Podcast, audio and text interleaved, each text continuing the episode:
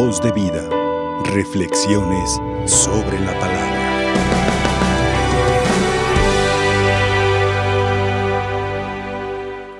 La voz de los profetas sigue resonando. La voz de los profetas siguen preparando el camino del Salvador.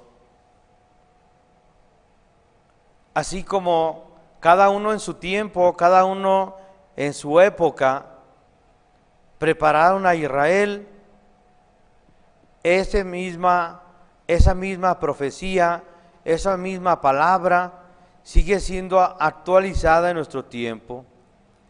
La intención es la misma, preparar los corazones del pueblo de Dios. Es interesante la misión que cada profeta desempeña. Y en ocasiones, en ocasiones, la misión tiene que ser muy propia e incluso el profeta tiene que hacer suya esa palabra. Así es que en ocasiones, porque no se nos olvide que el profeta es aquel que está anunciando en nombre de Dios, en nombre del Señor. Pero es muy interesante la manera en que ellos hacen, hacen suyo este mensaje. En ocasiones podríamos llamarle que personifican de manera terrena a Dios mismo.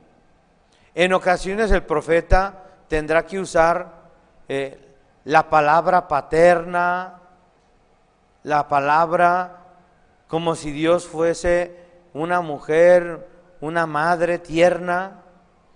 En ocasiones tiene que ser juez, exigente, fuerte, pero hace suyo este mensaje no es nada más un emisario que nada más está siendo el, que está hablándole al pueblo de Israel, como dando sentencia, dándole juicio, dándole, no, él se siente parte del pueblo y como al sentirse parte del pueblo, hace suya esta palabra y se siente, se siente elegido por Yahvé para dar este mensaje.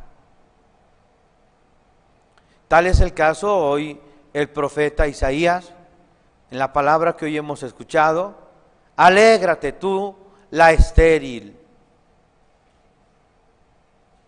que no dabas luz. Rompe a cantar de júbilo, tú que no habías sentido los dolores de parto. porque la abandonada tendrá más hijos que la casada, dice el Señor. Ensancha el espacio de tu tienda, despliega sin miedo las lonas. No temas porque ya no tendrás que avergonzarte. De esta palabra, de esta manera muy bella, Isaías en pocas palabras le está diciendo a Israel, Israel ha sido un pueblo infiel.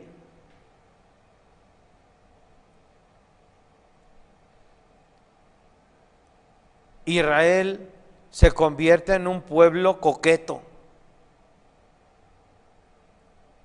Se va con cualquier amante.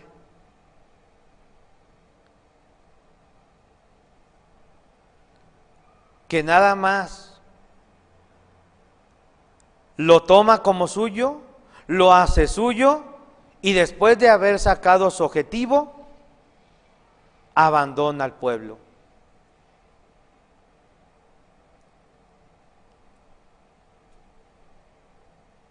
Lo abandona. Pero atrás, atrás de todo, el amor fiel de Yahvé, en ocasiones va a permitir que Israel se sienta solo, que se sienta abandonado, No es que Yahvé se esté vengando, no es que esté haciendo eh, venganza, no. Es que me acuerdo de una persona que dijo, ya he ido como a ocho, a ocho templos buscando al sacerdote para confesarme y en ninguno he encontrado un padre que me confiese. ¿Usted me va a confesar? ¿O también me va a decir que no?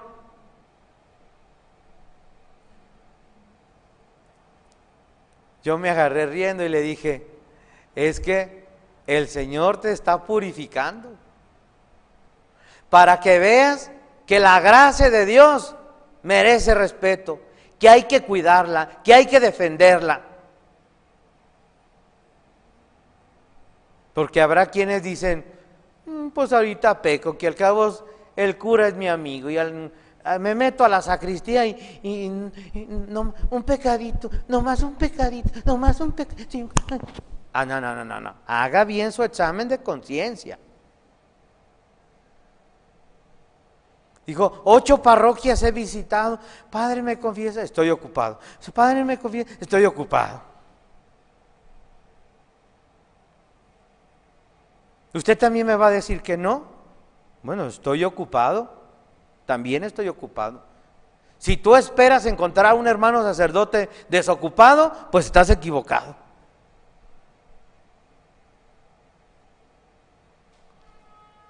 Que el que no está ocupado está buscando en qué ocuparse. Porque la misión de la iglesia, apenas terminas una, una parte cuando ya estás, tienes que estar en la otra. Hace días se me hace interesante el, el martes, celebraba una misa de cuerpo presente a las 11 de la mañana.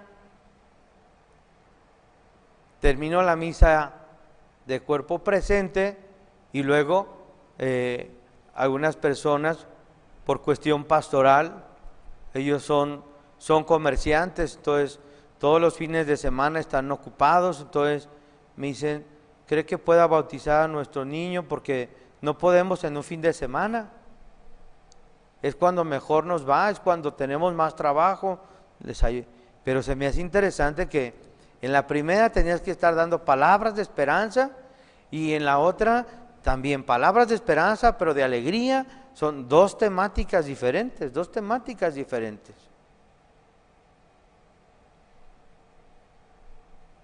Entonces yo le dije a ese hermano, me dice, es que, o no me quieren confesar, o que, no, te vuelvo a decir, es para que valores la gracia.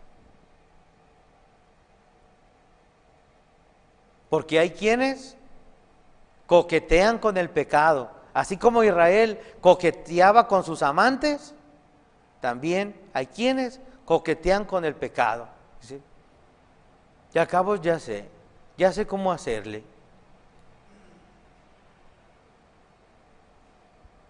Y es cierto, la misión de nosotros es regresarle la gracia al hermano, pero en el caso de él yo le dije, encuéntrale el sentido, Dios te está hablando, Dios te está hablando. ¿Por qué en ocho parroquias? ¿Por qué en ocho templos? No es que los padres no te hayan querido confesar, no, es que Dios se vale de eso para que purifiques tu fidelidad a su amor. Que la próxima vez que se te presente la ocasión de pecado, digas, no puedo perder el amor de un Dios que tanto me ama, que en ocasiones me he sentido solo, que en ocasiones me ha permitido tener esos momentos de, de soledad. Santa Teresa de Jesús, ella narra que tuvieron que pasar 15 años de aridez espiritual. ¿Qué significa aridez espiritual? 15 años de ella ora, ora y ora y no veía respuesta de Dios y no veía respuesta de Dios. ¿Qué es lo que estaba haciendo el Señor? Estaba purificando a la que iba a ser la lideresa de la reforma de la, eh, la vida conventual carmelita. San Juan de la Cruz acaba de pasar su memoria, él también, sus hermanos lo tuvieron eh, preso, lo tuvieron en un, en un cuarto encerrado, en un cuarto encerrado, porque no querían, lo declararon loco, sin darse cuenta que ese tiempo de encerramiento, ese tiempo, San Juan de la Cruz utilizará ese momento para tener los mejores coloquios directos con Dios,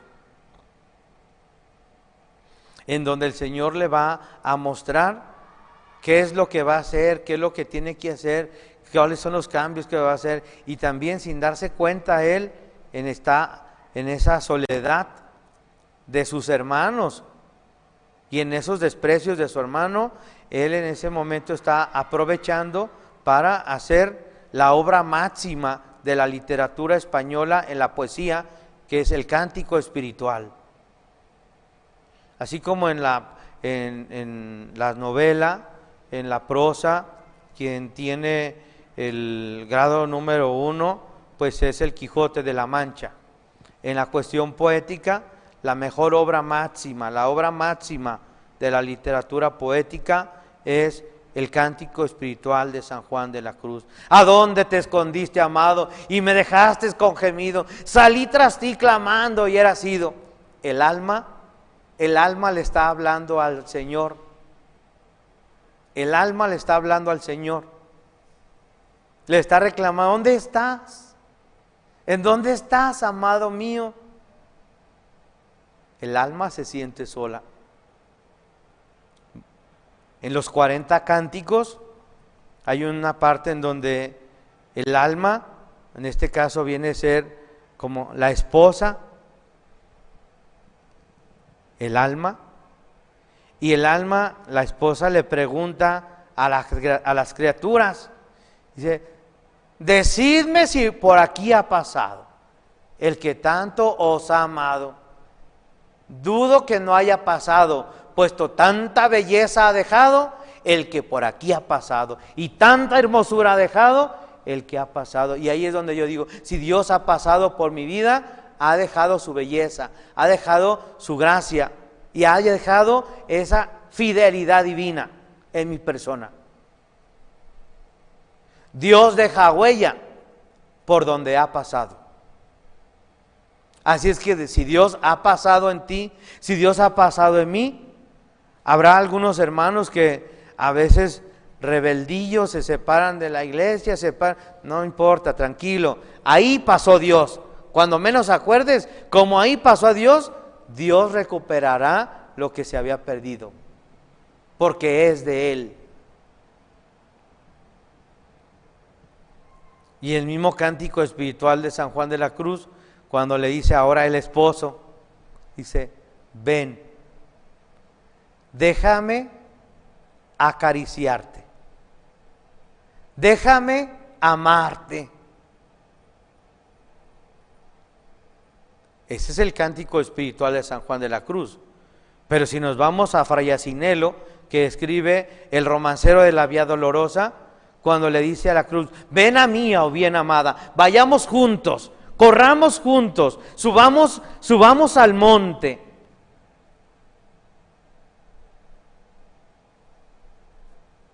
cuando Jesús es bajado de la cruz y es depositado en los brazos de María. Y la voz de María dice, mi niño, mi niño está dormido. Es mejor que estés dormido, porque si estuvieras despierto, despertaría la ira. El rey ha dormido. La máxima exponencia de la mística poética, San Juan de la Cruz, Fray Asinelo, que en estos días, ojalá es bueno, es bueno entrar, es, ese hermano, esa hermana que se siente sola, que se siente solo, pues nada más lo que yo te sugiero es, dice el romancero de la Vía Dolorosa, saldré al camino y espero que en el camino me encuentre mi amado. O sea, sal al camino. Si nos vamos al Evangelio, al Evangelio en donde estaba aquel hombre ciego, dice que estaba sentado en el camino. Y cuando estaba en el camino escucha que Jesús va pasando, que Jesús va por ahí y, dice, ¿quién, ¿quién va? ¿Quién va? ¿Quién es? Es Jesús Nazareno. Jesús, Jesús de Nazaret, sálvame, límpiame, purifícame. Hasta los apóstoles, ya, ya, ya atiéndelo porque ya nos enfadó, como quien dice, le dicen. Tanto ruido, ya atiéndelo. ¿Tú crees que puedo hacerlo? Sí.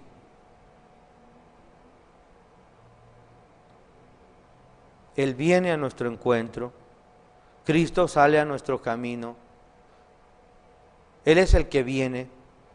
En el documento Evangelium Gauden del Papa Francisco dice, cuando tú estás dando un, estás dando un paso, estás dando un paso para encontrarte con Dios, Dios ya dio mil pasos para encontrarse contigo. Tú ni siquiera has tomado la iniciativa de encontrarte con Él y Él desde cuando ya trae la iniciativa de encontrarse contigo y mostrarte lo fiel que ha sido contigo. Y cuando se va a encontrar contigo, ni quieras que te va a echar en cara, ni siquiera te va a echar en cara, te fuiste con un amante, te fuiste con otro, te fuiste con otro. Jamás. Simplemente le dirá, te amo eternamente. No va a repudiar no la va a repudiar. ¿Por qué no lo hace? Porque Él sabe que tiene el amor verdadero, el amor total. Pedimos a Dios, porque nuestra Madre en la iglesia, nos sintamos portavoces de este mensaje, este mensaje que salva, este mensaje que redime. Y cuando el hermano se aproxime a nosotros, en ocasiones a usted y a mí nos toca ser la voz de Dios. La voz de Dios. Dios a través de usted, a través de mí, Dios habla. Y a mí me fascina la actitud de los profetas, porque hacen ese, ese mensaje, lo hacen suyo. Le pongo un ejemplo, como cuando hay, tú vas a un centro comercial, vas a una tienda, y es que ya me pasó eso. Fui a una tienda y le dije, oiga, fíjese que ando buscando, solicito, es que estaba haciendo mis pininos para ahora, para la cena de Navidad. Dije, tengo que ensayarme para que no, no vaya a salirme quemada la pierna. Entonces dije, yo ocupaba un ingrediente, un ingrediente, chile morrón especial que se utiliza Oiga, disculpe, ando buscando chile morrón. Aquí no vendemos eso. Gracias. Me voy a otro lugar.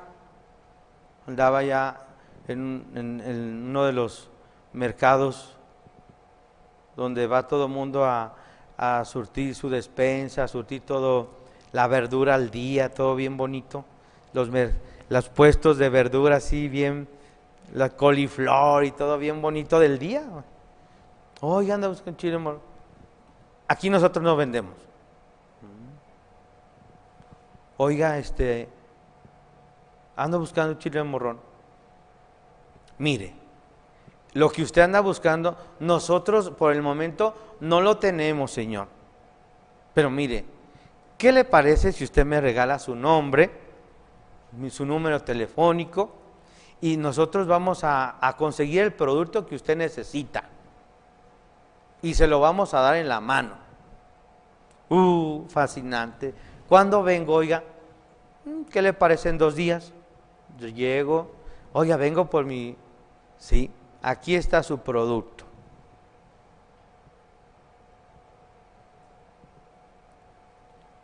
¿Qué quise decir con esto? Es interesante cuando, cuando tú llegas a una tienda y dice, lo más seguro es que el que te atendió no es el dueño. Ha de ser un, un chalán. No hay, no hay. Pero qué interesante cuando ese chalán dice, ese trabajador, dice, por el momento ese producto que usted no, ocupa no lo tenemos, pero se lo vamos a conseguir. Yo no lo tengo en este momento, pero así son los profetas. Hacen suyo el mensaje. En pocas palabras, cuando tienen que actuar como papás, acarician a Israel.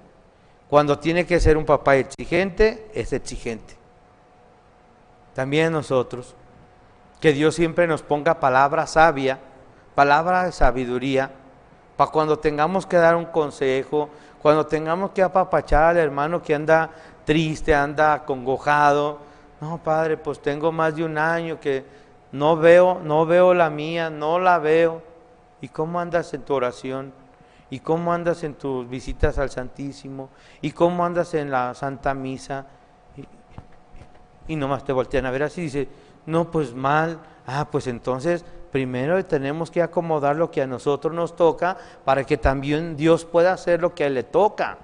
Es trabajo en equipo, trabajo en equipo. Y también en ocasiones, ¿cómo andas en oración? Bien, rezo mi rosario, hago mis visitas, y ahí es donde dices, ay Dios mío, ¿ahora qué le digo? Te está cumpliendo. ¿Qué le digo? Y la palabra de sabiduría viene en auxilio nuestro. Ya. Dios va a trabajar en el momento que Él cree oportuno. Lo que tú le estás pidiendo en este momento, en su divina sabiduría, en este momento Él está creyendo prudente que no es el momento. Pero cuando menos acuerdes, cuando menos acuerdes, Él se va a manifestar y dos, tres días, dos, tres semanas, Padre, ¿qué cree? ¿Qué pasó? Ya se comunicó conmigo el Señor. ¿Y cómo lo hizo? De la manera que usted menos se lo piensa.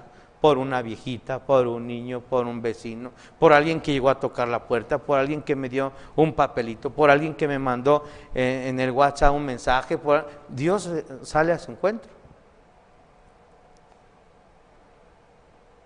que no seamos como aquel que visita al enfermo y luego dice, uy, no, en mi pueblo una señora como tú estaba enferma igual, la misma enfermedad y se murió. ¿Así? No, somos portavoces de la voz de Dios. Portavoces de la voz de Dios en este tiempo que ha transcurrido la famosa pandemia, la iglesia ha tenido que decirle al pueblo de Dios, ánimo, póngale las ganas, póngase, póngase las pilas y rápido y haga lo que tenga que hacer, pero no se aleje de Dios. Y también hay quienes con esto aprovecharon para ausentarse de, la iglesia, de la misa, de los sacramentos, pero también es bonito cuando alguien te dice, se arrima al, sacramento de la reconciliación y te dice, la verdad, Padre, pues ya yo me siento culpable porque ya tenía que haberme acercado, ya tenía que hacer, pero la verdad me, me hice flojo y, pero ya estoy aquí. Imagínese el confesor, ¿por qué no venías? ¿Por qué? Y, luego, y ya sabes, no, pues ¿Para qué te pones intransigente, hermano, confesor? Ay, hermano, lo más importante es que ya estás aquí. No fui yo el que te trajo, fue la gracia de Dios que te trajo aquí. Como el hijo pródigo, ¿verdad? ¿Por qué te fuiste? ¿Por qué? No, apenas el, el hijo pródigo quería decirle lo que él había ensayado. ¿eh? Porque él ensayó lo que él iba a decir. A ver, cuando esté delante de mi padre le voy a decir, Padre, he pecado contra el cielo y contra ti. A ver, otra vez. No, pero si no me va a creer. Otra, no, otra vez. yo me imagino que así estuvo. Porque él se ensayó para decirle y encontrarse con su padre. Y es interesante porque eh, el momento en que él se encuentra con el padre, el padre Casi estoy seguro, esa parte no viene del Evangelio, pero casi estoy seguro que le tapó la boca. y le dio un beso y le dio el abrazo. Dios sale a nuestro encuentro en este adviento y se manifestará en nuestro camino en esta Navidad. Amén. Voz de vida. Reflexiones sobre la palabra.